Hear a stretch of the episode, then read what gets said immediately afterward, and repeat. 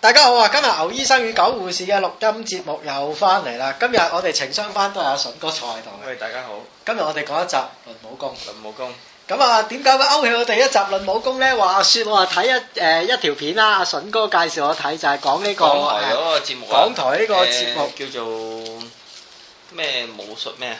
誒咩武功啊，武術發源啊，定武術起源啊？誒是但啦，嗱，即係第二樣嘢咧就係我想講一集就係二零一零年五月三十號星期日香港新聞蘋果新聞 A 十二版嘅梁挺指控梁挺控葉準毀謗削誰。 被指非詠春宗師葉問弟子呢個世界上咧興起一片功夫葉問熱之後咧，葉問熱之後咧，我話俾大家聽，最終嘅目的都係為咗錢， 屌啊！唉我近排因為我小弟喺中環翻工啊嘛，係一行個街裏邊見到一個油頭反面、油頭粉面嘅僆仔，啊睇嚟佢都係做開健身嘅，即係係大大隻咁樣啦。啊因為做運，即係你話真係去練功夫嗰啲咧，好通常撚挑鬼命嘅降係到啊身形啊！唔會係唔會係嗰種身形係嘅啊，即係佢係嗰啲完全係嗰啲健康 figure 嗰啲咧。啊跟住然後咧走過嚟，誒、喂，葉問詠春喎，咁跟住然後派張單張俾我，啊跟住我令令口笑笑口咁咪啊走咗啦。啊！即係你發現咧，即係誒、商人真係犀利，係任何地方都係商機嘅嚇。啱。啊呢、啊你個睇今次葉問即係葉都係啦，你發覺一樣嘢，佢哋點解啲師徒告來告去就係、喂大佬，我正宗嘅話，你嚟我度學拳就收你錢啦，你想學多兩招咪俾多啲錢咯，好簡單嘅一樣嘢嚟嘅就係打拳，即係你去拳館學嘢，嗯你要打多兩式嘅俾多啲錢，你要識多兩招嘅俾多啲錢。嗱，但係我哋今日喺港台上面睇呢個節目，咁誒、呃叫功夫起源好似功夫發源係咪啊？是但啦，總之啊講功夫㗎啦講，功夫一啦講大家都知㗎啊啦，。咁啊，功夫發源呢呢呢單嘢，咁啊，誒，我哋睇咗兩個，一個就係講誒武當，一個因就為係武武當。當嚇，我好阿筍哥推薦我睇，我哋睇完真係好多嘢想講。原來武術有一樣嘢就誒、第一佢哋同錢掛鈎咗啦。你睇武當嗰啲就真係為揾食而揾食㗎啦。但係少林真正嘅功夫原來唔係為揾食，真係係你內家嘅一個修行嚟㗎。嗯功夫唔講求美觀，亦都唔講求呢、個誒、即係誒靚定唔靚，講求嘅係實用，講求嘅係修心，修你嘅內心。咁係誒頭先我哋睇少林嘅功夫，佢真係表現咗你睇咩叫做內心嘅修為。佢喺對打嘅裏邊，佢盡量係用個身體去撞開你，佢唔係要 K.O. 你，佢要你離開佢嘅即係範圍。我唔希望傷到人，亦都唔希望傷到自其己。實頭先睇武當嗰集，佢都會有一個小片段係咁嘅，即係你見到阿歐錦棠咪進招嘅。啊，進招嘅時候咧，佢話如果你係誒、呃你第一下我就撞開你，係如果你第二下再進攻嘅時候咧，啊咁就會打傷自己打傷你嘅啊嚇。啊！咁、你見到誒、呃我諗武當都係冇咁衰噶啦，都係係一啲比較注重精修神為，即係注重修為，同埋喺誒喺練功裏邊，其實佢哋咧，你睇到佢哋唔係一啲誒唔係一啲哲學家嚟嘅。係即係佢哋對呢方面嘅哲學呢，其實誒、呃你聽佢嘅説話呢，其實係好虛嘅。你譬如話嗰個道長，佢哋講嗰個武當派第三十五代傳人咁樣，啊佢話啊誒太極就即係兩儀，啊兩儀就即係黑同白，誒、光同柔，嗯快同慢，誒、嗯所以就係快同慢啦。係即係你睇到佢嗰個思考呢，其實好混亂嘅。係因為即係點解太極係等於兩儀呢？兩儀又同光又同快慢有咩關係呢？係咁其實只係一個，即係呢個全部都係一啲比較式嚟嘅。係呢、個其實抽象啲講，唔係即係如果實際啲講呢，就係誒呃呢個佢哋嘅武功就係有兩種互相矛盾制衡嘅力量喺裏邊作用緊咯。咁但係呢，佢就係用一啲好大家都唔係好容易聽得明嘅説話呢，嗯去講去展述呢件事。你見到佢個人係冇乜內涵嘅，係但係老細係咁樣講嘅時候呢，我咪咁講咯。咁佢就用呢番説話，因為呢番説話有市場啊嘛，係同埋呢一種咁嘅説話呢，係可以食到中國個 market 啊嘛。係你話俾人聽，你最好就講一啲佢唔明嘅嘢。嗯我近排想攻擊一個人呢，叫巴蘇包，咩？咁係香港一個攝影師嚟嘅。係咁樣喺鬼佬嚟㗎，中國人嚟嘅，姓包叫蘇包啊。唔係叫巴，佢英文名叫 Basil，哦，係叫 Basil 包。嗯咁樣呢，就做咗一個展覽喺國金啊。係咁裏邊呢，就係用呢個中國易經六十四卦啦，係去配合咗一啲中國嘅牆壁啊，係即係佢咧就專影啲 Marco 咧影嗰啲牆嗰啲紋理，明白咁然後就將六十四卦擺落去咁樣。係咁我咪我就嗰日去到嘅時候，我就完全不明所以啦，我啊完全都諗唔到你點解會將呢兩樣嘢可以係有關係嘅，但係裏邊嗰個扣連係咪好緊密呢？係你呢、個誒、呃易經呢，係一種，因為以前啲人唔可以預知未來，係對呢個自然世界有一種恐懼，於是乎呢，衍生出嚟嘅一種占卦技術，係即係其實係一種騙術其實係一種其實安慰自己嘅諗法啦啊嚇。咁、你話佢係咪內在有一定一個道理呢？都有可能係，啊哦即係你知道呢個世界好多嘢我哋都唔可以去考究啱佢嚇。啱咁、我哋暫且當佢係真嘅先啦。係咁但係呢，佢呢，佢首先呢，但係佢係點樣起源嘅呢？就係、因為佢去大陸呢，走勻晒佢唔同嘅地方，咁就影咗好多 texture，即係好多紋理，嗯佢唔知點樣用。係咁啊翻到嚟喺呢度咁佢咧亂噏就用將呢、個啊用呢個中國誒嘅易經咧嘅卦象係就印咗落去佢自己嗰啲文理嗰度，係然後就賣俾啲有錢佬咯。係咁然後咧誒，呃啲、人仲覺得佢好高尚添。係咁其實一啲都唔高尚，係其實都只不過係一個誒、呃其實都只不過係去揾而家食到中國市場係啲人對。啲人離開，即係越係商業化嘅社會咧，對係傳統嘅智慧一定係離得越開㗎啦。係即係譬如正如而家再冇人用呢個香爐灰沖水定經一樣啫。啱可能佢亦都有佢嘅功用嘅喎。係以前好似我阿哥話，啲病人如果佢驚嘅啊有問題嘅時候，都係俾啲金油佢食㗎啦。係嚇，可能香爐灰都係有同樣嘅作用㗎。係不過而家你離開咗呢種傳統社會，呢種智慧就一定會失效啦。係咁但係大家又會諗住啊，以前啲嘢都一定係有啲好嘢嘅。係留咗咁多年，一定係有啲智慧啦。於是咧就去尋找翻嗰種智慧，於是嗰啲嘢咪有價值咯。明白我今日咪串佢咯，我咪話超你呢啲嘢咪賣俾有錢佬，我係當牆紙。啊 exactly 就係呢回事。啱我想講咁大段説話呢，就係、想講其實武當就係一回咁嘅事。啱佢哋係有一個即係用傳統嘅包裝，係然後以打爛仔交嘅伎倆，係然後呢去做生意咯。啱。咁然後呢，其實啊我講一句，即係一個嘅騙術，重新包裝過一樣。係係係，即係佢講頭先嗰啲輕功呢。啊，誒揾啲人喺個即係跪喺個地下度係，啊跟住有條友咪話咁樣跑過去嘅。我要講清楚啲先，我哋嘅觀眾諗唔到嘅，有班人跪喺地下度，誒，好似誒跳呢個 over 咁樣樣。係啦，啊跪喺個咁地下但係度就好多。人連住咁樣嘅，係咁然後咧有啊佢個只係跳上個背脊度，將一個背脊踩一個背脊之後跳上條樓梯度係啦啫。咁如果咧，其實咧第一就係你唔知道俾人踩嗰個人係承受幾多力量，係其實你係唔會知道噶嘛。啱如果佢係承受嘅力量係好多嘅話，咁其實佢冇所謂輕功啦，啱嚇，或者可能有兩條友斷咗個肋骨，但係唔出聲。 哦啱。同埋你大家已經好少見真正嘅輕功啦。我想同大家講，如果你想見真正嘅輕功咧，你見下走鬼檔 咧，走嗰啲滋陽三寶咧，我屌你老母熱英啊、輕功啊、內勁呢一身，嗰啲車一嚟喺度，佢老母我見喺個啊，捧住我滾油嗱，嗰鑊油滾噶嘛。第一時間佢會點做咧？將個黃油閂撚咗，跌擊淋到自己。第二樣將個好撚熱嘅蓋冚撚住，第三樣推撚住個自車走衝啊啦！ 哇，嗰種嘅犀利法，集合呢個武功大成啊！屌你老味！ 或者你其實講緊佢跳嗰個高度咧，啊，其實你係好似人哋人哋平時衝馬路跳欄高少啱少啊，啫差唔嘛多啫！屌你呢啲真係即騙術啦！係即係其實嗰個唔係你聽我講道教其實係一個騙術嚟㗎，即係係一個騙術嘅一種嚟㗎嘛。即係以前誒嗱、我買咗一本書叫做《古老中國騙術大全》，咁咧佢好講好多都係道教嘅騙術嘅，因為道教誒嗱、佛教嚟中國只係帶咗一個字空。誒、第一個嚟傳教嘅係誒我哋叫做啊嗰、個叫咩咩大師咧？睇下先誒、啊唐代嘅。原裝法唔師係識誒魔啊識魔球溝魔字，啊溝魔字，唔溝魔字好似係呢個係溝魔大師啊！係咪啊啊？溝魔大師第一次嚟中國傳教，佢帶咗一個字空。我哋誒、呃所有嘢都係嚟於虛空。咁誒、呃我哋要悟就係、因為誒、呃我哋太多嘅誒、呃即係凡塵肉體，我哋即係太多嘅形式去到規限我哋。即係佛係無相嘅，亦都係無色嘅。誒、呃我哋頭先武當嗰啲武功係有聲有色㗎，基本上超級難仔教。但係我哋睇翻誒少林嘅武學係無色無相嘅，即係佢哋嚟自嘅係身體裏邊嘅一個嘅語言嚟㗎。佢哋個流動性係好強，亦都係冇招式教你嘅，即係佢佢唔會頭先你見佢打交冇招式㗎。即係真係好似流水一樣咁樣流出嚟，逼你埋牆角彈你走。即係佢佢哋嗰個、呃、最深嘅根源係咁樣樣嘅。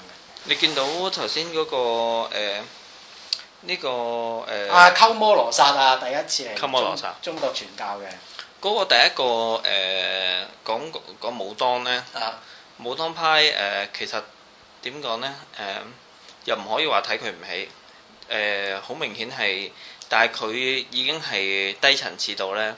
因為其實咧，中國武術咧，如果佢冇咗佢真正嘅武德即係冇咗嗰種內，即係冇咗佢本身嗰種哲學內涵咧。我一陣間再講少林嘅時候，我哋就好容易清晰講到點解會有一個哲學喺裏邊。其實佢同打爛仔交冇分別嘅。係啱啊，佢裏邊咧就係頭先佢強調搏擊啦、格鬥啦嗯、劍擊啦、輕功啦，咁全部都係誒、呃相敵致勝嘅一啲功夫嚟嘅。咁但係誒呢個並我諗唔會係一個宗教佢想追求嘅嘢咯。啱。你會發現誒。咪呃除咗佢嗰個啊係嗰啲恐嚇恐嚇啲嘅教其會實道啦教好得意啊嘅，你咧譬如話誒呢個以前其實道道本身唔可以成為一個宗教嘅，嗯你點解無啦啦扮太上老君嘅啫？啱係咯，咁你原本應該係誒呃佢哋即係以前有一個人叫老子，係老子佢原本咧就係喺楚國嘅一個圖書管理員。係嚇，咁佢喺誒佢發現呢個楚國咧就唔想玩啦，於是係出關走佬嘅時候咧，就俾兩個兵仔捉住咗。咁嗰兩個兵仔知道佢係有道嘅人，咁咧就話可唔可以留翻幾一啲文字，等我哋可以傳去後世。係咁於是乎佢就寫低咗八千字嘅《道德經》，就留俾呢兩個兵仔。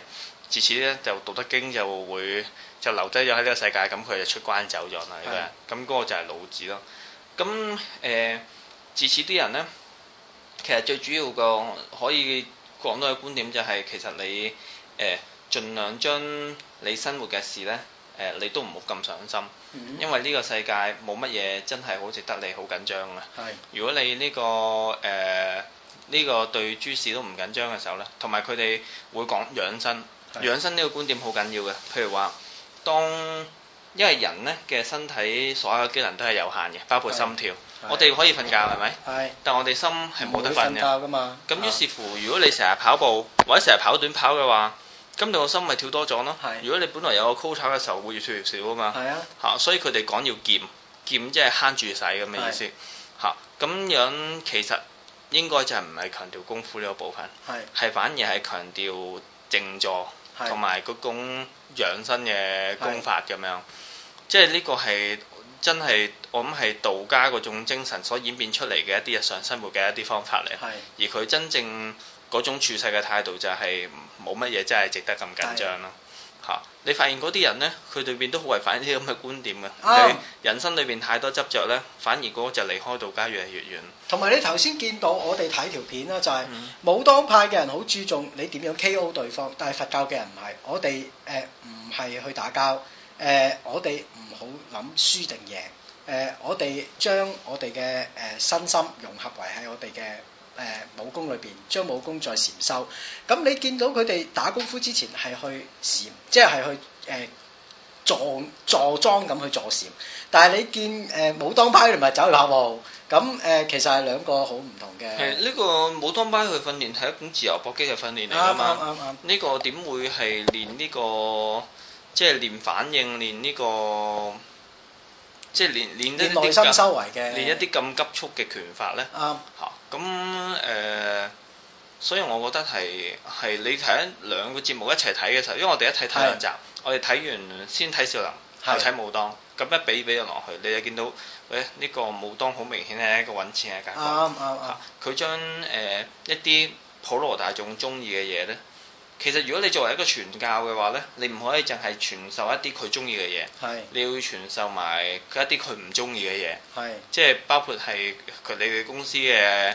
中心教義。管理文化，係佢管理文化咪收錢咯，碌信用卡嗰度屌同你。埋譬如唔好穿櫃桶底啊！嗱，老闆出去屌閪嘅時候，唔好寫個報告度啊！啱啱喂，即係你要有，你要連個本公司嘅基本教義，你都要傳授埋俾佢噶嘛。啱，係咁所以其實誒呢、個所謂道教，其實由頭到尾咧都係一種誒技係、一種術嘅運用，其實係一種民間信仰嚟嘅。係哇！你真係講得好有涵養，民間信仰等同頭先嗰條爛仔真係嗰個咩非正規搏擊，即係屌你老母落街打人，咪叫非正規搏擊咯，屌因你為！因為道家咧，其啊實誒佢、原本其實咧就唔係真係咁源於呢、個同呢個老子嘅所謂啊《道德經》咧，其實咧相去甚遠嘅。點解咁講呢但係老子係咪佢哋嘅太上老君咧？真係哦佢佢哋自己咁係咁講啦我，屌即係你將佢神化咗啫。啊咁但係咧，你留意咧，中國有幾次誒、大型嘅搏鬥嘅誒、太平天國啦、係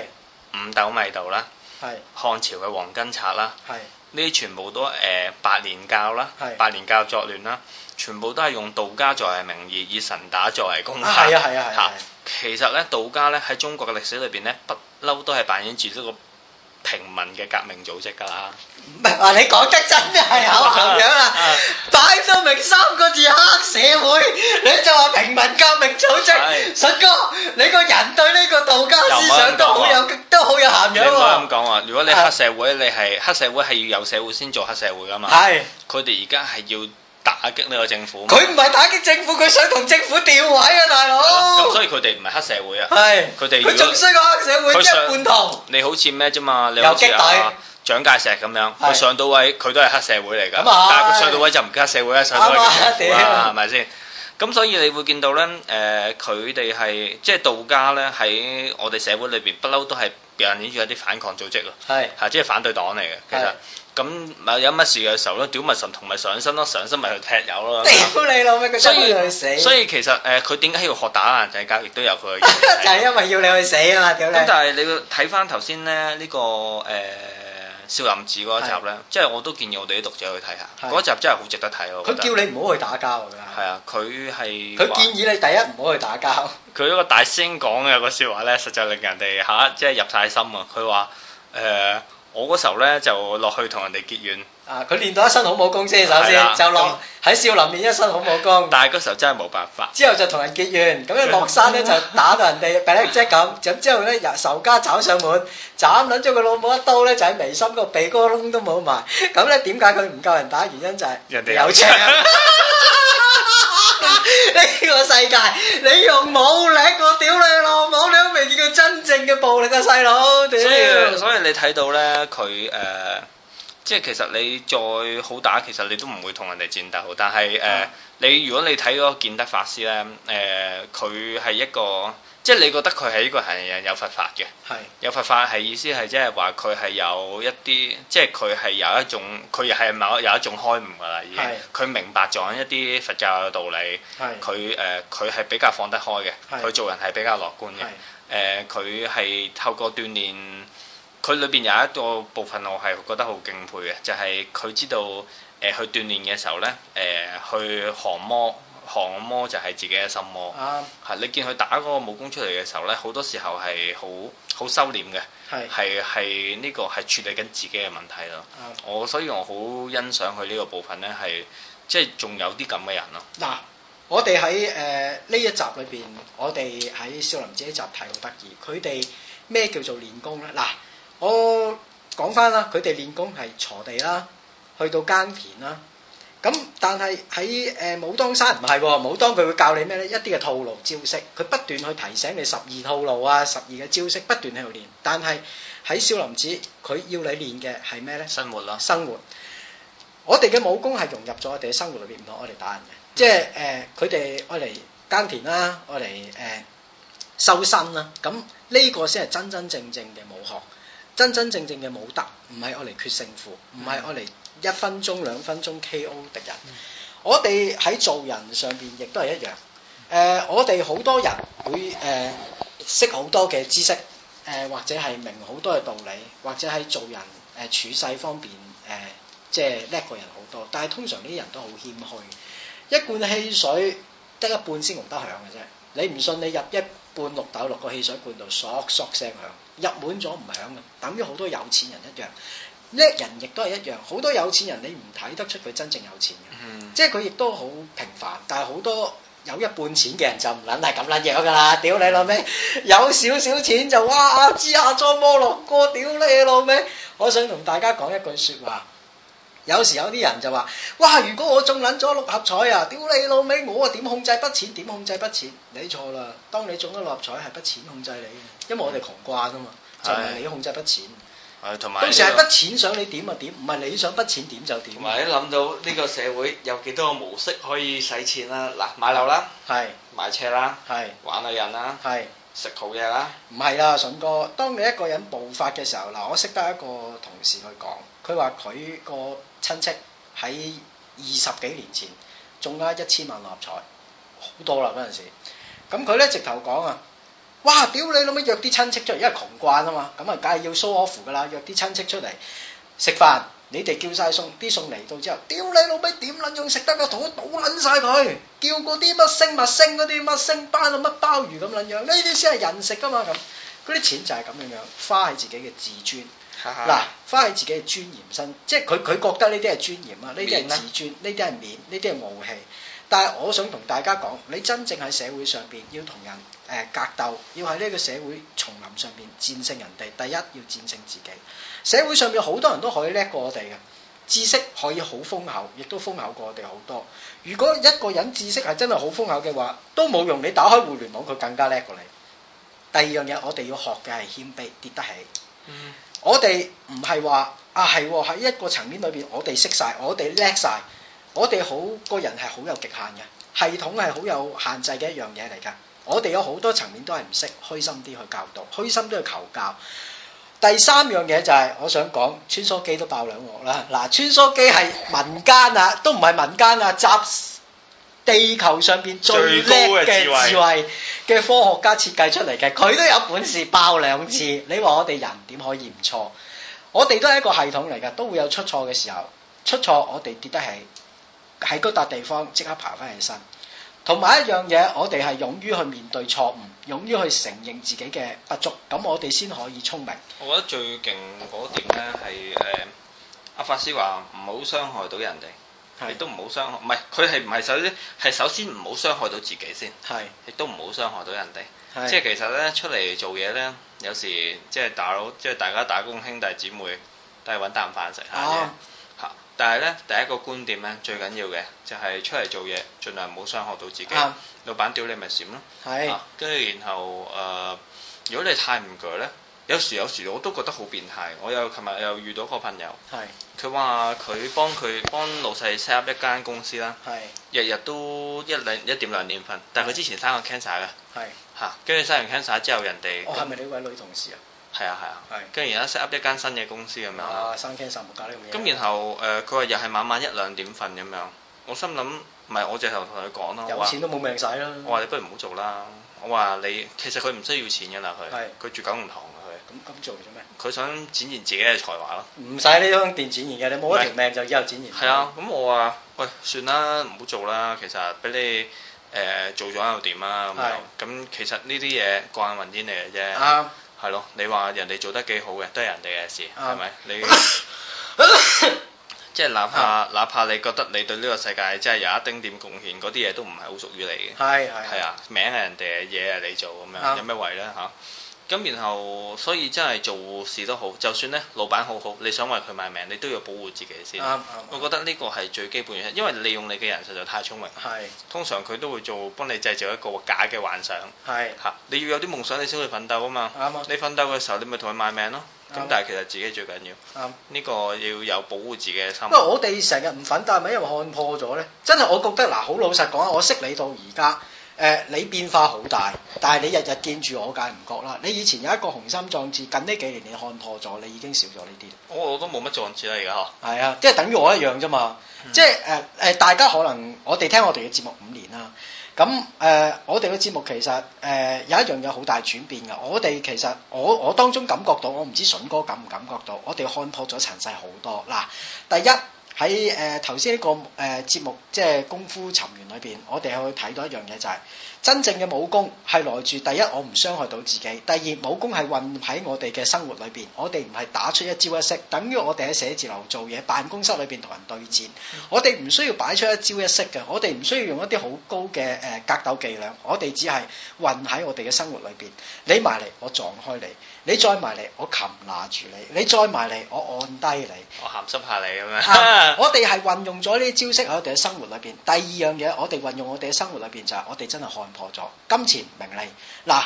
我哋以前做呢個節目，可能真係為咗誒啊過癮，或者真係有人聽。而家我哋唔會係真係都係自己噏下嘅啫自己同係埋啦誒，我哋真係看破咗呢個世界好多嘢。嗱，金錢喺我哋嘅生活裏邊過眼雲煙，權力喺我哋嘅生活裏邊更加流於空泛。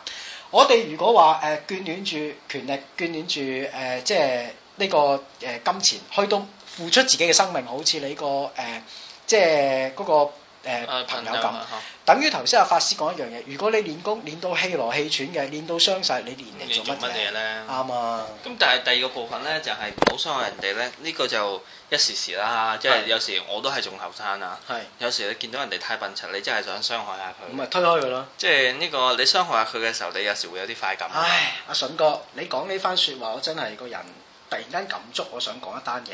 近排我識咗一個銀行小姐，個名叫誒誒、Cat 阿貓咁計啦，阿 Cat 係咪 Catherine 啊？唔係 Cat 咁咧，阿貓咧，阿貓係點咧？佢誒、對我嘅即係投入度好高啦，第一。第二，我哋出嚟見個面之後，佢成日就要黐黐纏纏啊，就成日約我去喂，誒不如去屌下閪啊、抄下嘢嗰啲。但係我都冇咁做到。嗱，如果我覺得，因為佢樣 O K 㗎，又有 make up 啊，咁即係打扮係裝潢 O K。 對嘢大唔大咧？我好大對㗎，真係。係咩？係啊，咁咧佢誒成日就送一啲小禮物啊，咁啊噓寒問暖啊嗰啲咁，但係我會做咩咧？推開佢，嗯等於誒、呃武功去到最後一個步驟，我唔想傷害到自己。嗱，呢、個人埋身，佢可能會刺傷到佢，或者刺傷到我。佢太投入一段愛情嘅時候，佢可能自己都控制唔到自己。係係係第係。二樣嘢，我推開佢，不斷去推開佢，但係推開嘅手法會有油，會有光，令到佢誒、呃保持一個距離，唔希望同佢再有啲嘅打鬥。但係我亦都唔希望佢受傷嘅時候用一啲軟手段啦，譬如都好掛住你，但係就永遠唔見佢啊嗰啲咁。咁誒、呃，當你慢慢推開一個人嘅時候，佢同你嘅戰線拉長咗嘅時候，咁自然就會淡落嚟啊愛情嘅關係。但係點解我會咁做？但係佢以前分手嗰個男朋友唔係啊，一有閪屌啊，屌你老味啊，攞攞閪都去一先啦。咁到即係呃佢嗰個，即係屌完閪之後覺得喂唔係好對路，我自己有老婆喎，屌你老味甩咗身咁。啊我哦即係佢舊嗰個男朋友都係。應該係係㗎啦，但係佢冇哦講嗱。咁誒、我點解用呢招式就因為已經睇透咗。講真一句，去肉體嘅發泄，我哋而家咁嘅年紀去買唔貴。即係講真一句啊，你帶上嚟屋企屌閪嘅話，屌佢唔走，你又麻撚煩啫。你帶哦佢去酒店嘅話，六七百蚊，我不如屌你老味四百蚊包埋房專業，屌你老味。又吹又掂，屌你老味打飛機打到手軟都同你打，哇唔係喎你好撚勁，擺明唔勁啦，屌你老味，即係誒、去佢到有心靈嘅安慰。啱啊！去到呢個階段已經係做呢啲嘢，即係你埋身，我咪推開你，拱開你，就唔係話誒再低層次啲，喂食啊先算，即係唔好理啊！屌你老味，有食唔食啊最大惡極。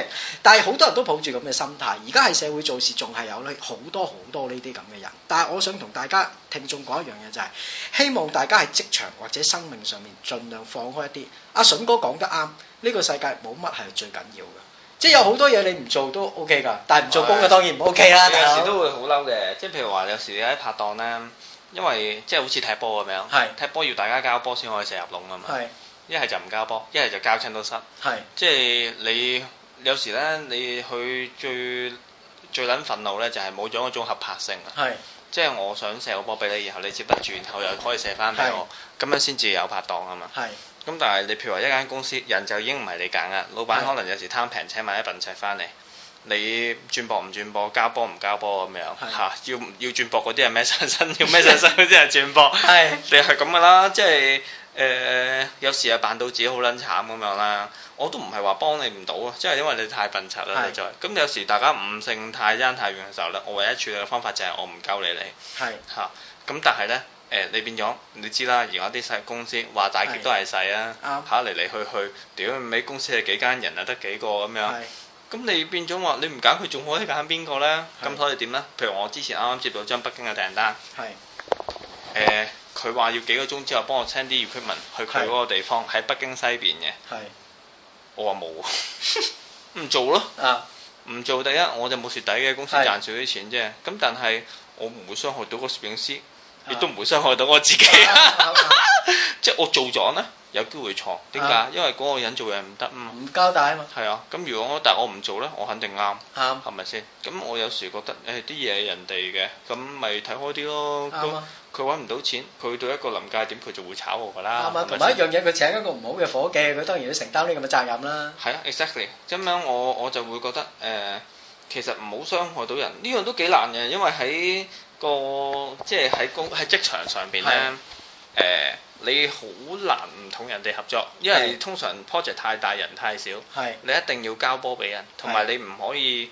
同埋你長時間去面對工作嘅時候，你壓力都好高噶嘛係。你唔係交下波嘅時候，你咪好辛苦係咪？係咁長期可以面對壓力咧，通常都係啲人比較低層次嘅。係因為佢哋面對壓力少嘛，每日都係少少或者佢唔上心嘅時候，啊咁嗰啲嘢亦都唔會做得好，所以佢哋會喺下邊咯。係你喺上邊嘅時候，你認真呢，你每日將件事擺喺我心裏邊呢，長時間你都都會有一種壓力喺裏邊啊嘛。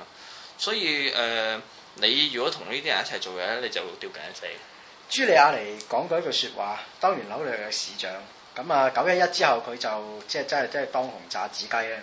啊，佢話真正嘅領袖，佢講咗句説話：如果你嘅下屬做嘢唔交代，第一，誒、你要預咗。如果你嘅下屬做嘢交代，佢唔係你嘅下屬， 佢係你個位嘅人，即係你已經俾佢換咗位置啦。啊第二樣嘢就係我哋做嘢嘅時候要放多啲平常心。Plan A 唔得有 Plan B，交波唔掂，俾你甩咗嘅時候有 Plan C 上，Plan C 唔得有 Plan D，不斷去到磨練自己。咁你先至會成為一個真真正正嘅領袖。嗱，朱莉亞尼呢番説我開頭都唔明嘅，啊我開頭都覺得屌你老咩，你個撚樣鳩噏二四六，到我真係出嚟做生意或者處理一啲問題自己處理唔到嘅時候，佢一番説話令到我真係茅塞頓開。我哋有時諗嘢嘅時候，就係、因為我哋諗得太片面。交波嘅時候，你真係諗住佢食到糊嘅，咁你先會交個波俾佢噶嘛。咁你又諗住我會食到糊，我先會踢個波。原來一個世界好多嘅即係可能性可以去做。我有一日同阿前一排同呢個誒、呃你知我哋有幾個拍檔啊，阿窮爺係同埋阿老基。 係，阿老基真係同阿同阿龍爺同老基，大家坐埋一齊去夜晚去咗個大排檔度吹水。係唉，我哋都好感嘆，即係做咗講緊都十幾年啦。係有時真係話想揾啲可靠嘅拍檔，係誒揾唔到啊！冇㗎冇㗎呢嚟個世嚟界去冇去㗎都冇係 call 嚟 call 去都係我係哋自己幾條友咁樣係啦。咁有啲拍檔係揾到嘅，但係佢未必同你真係咁合拍係咁樣。咁樣都慨嘆啊，點解呢？係咪我哋嘅人衰呢？係咪我哋俾嘅錢唔夠呢？係一唔係係個係個誒、呃即係可能冇咗嗰種咁多年一齊合作嗰種磨合嗰種感覺啊。我我唔係咁睇啊，筍哥。當年我都有拍嘢，嗯拍嘢嘅時候最罩嘅係邊啲咧？遇到阿豪哥嗰啲咁嘅人我渣，哋唔叫開名冇計嘅緊 要佢唔聽。 ，Oyster 哥， Oyster 哥遇到嗰啲真係撲街，我話俾你聽，最好遇到邊個咧？阿超哥、阿 Super 哥真係一樣嘢。嗱，我哋拍嘢最緊要揾咩？同志，係啊，佢哋真係仲同有一個志向去做一件事嘅。但係阿超哥未必係同你係同志，但係佢有一樣嘢好。任何 project，佢如果有份參與，嗱，佢如果有份參與，佢唔參與，佢講俾你聽，我唔中意，我唔參與。佢有份參與，嗯佢真係盡力去做好自己嘅位置。咁呢個先係一個你值得尊重嘅拍係檔啊。。你話以前咧好多誒、呃即係而家你譬如話有時揾揾啲細路做嘢咁樣係啦，屌你俾咗錢你都唔撚識喐嘅。即係仲衰過咧，你好似翻大陸咁樣咧，俾緊錢賄賂人哋嘅時候，人哋唔做嘢啊啱啊啊！ 哇！你咪真係興撚到咧，而家啲僆仔係咁啊噶，所以點解咧？誒、有時唔係話，即係就算係我哋自己啊，係去到呢年代咧，其實冇人俾機會我哋噶嘛。係即係點樣誒、呃我哋已經去到一個唔係可以出好撚好，唔係好好可以出錯嘅時代㗎啦嘛。係以前你錯咗冇所謂咯，我大把錢咪再試咯。啱而家冇呢支歌仔啱唱啊嘛啊啱啊，咁於是乎，我哋一定係比下邊嗰啲後生仔個容錯度亦都有再少長㗎。係唔錯得咯，係唔錯得就係唔錯得。點解啊？因為我資源容許唔到，因為我都冇得錯，你點解啊錯資咧？源容許唔到我哋係咯錯誤啊，即係一可一係就俾啲好簡單嘅你做。係咁於是乎有時話啊，你話想唔傷害下佢哋啊，其實都幾困難嘅喎。係不過誒而家就唔同啦，即係第一誒冇、信心嘅唔做咯。係誒、呃覺得你冇我冇唔可靠，我寧願揾個貴啲嘅啦。係咁始終都有幾個兄弟仲係信得過噶嘛，係咁咪揾佢哋做咯。咁不過你要個成本高咗啫嘛。係呃即係我會覺得誒、其實路有好多種行法嘅。誒、嗯揀呃揀一條自己舒服嘅咯，因為反正你其實可能嗰日賺到一千蚊，賺死一千蚊嗯，其實一千蚊又買到啲咩？我講樣嘢俾你聽啊，筍哥，誒喺呢行好得意。咁誒、我哋以前嗰輩護士啊，你問你阿哥我知，你阿哥同你阿哥普通科咧，一定知抽血冇人教，冇人會教你點抽血 咁㗎。撚神奇你問你阿哥，嚇？你問你阿嫂，冇人教抽血，嗯都係自己再問人，慢慢問啲前輩攞翻嚟嘅經驗。到而家新一輩好多僆仔，一啲新入職嘅，成日有一樣嘢想做嘅就係、啊，我要點先可以抽到血，點先可以做？我話俾你聽，當年我哋點練啊？我哋我抽血嘅時候，只係用誒、呃右手，一隻手可以做晒。點解？原因就係我隻左手我嚟練習，攞自己嘅左手嚟練習，所以你咪用右手可以抽到。點解而家啲細路成日都講啊係喎，我我冇人教我啊呢啲唔識，冇人教自己練，你自己都唔去練習，唔經過一個艱苦痛苦嘅過程，篤自己嘅手啊，梗係痛啦！咁多人隻手肯俾你篤咩？以前你試下篤落病人隻手度，你個上司屌撚到你塌皮啊！喂，屌你老母，你識唔撚識㗎？你冇亂咁篤我，屌你老母！即係真係會咁講，咁你唯有練習嘅係得咩咧？你自己隻左手。咁你又唔肯犧牲，亦都唔去練習嘅話，你梗係成世都唔識啦。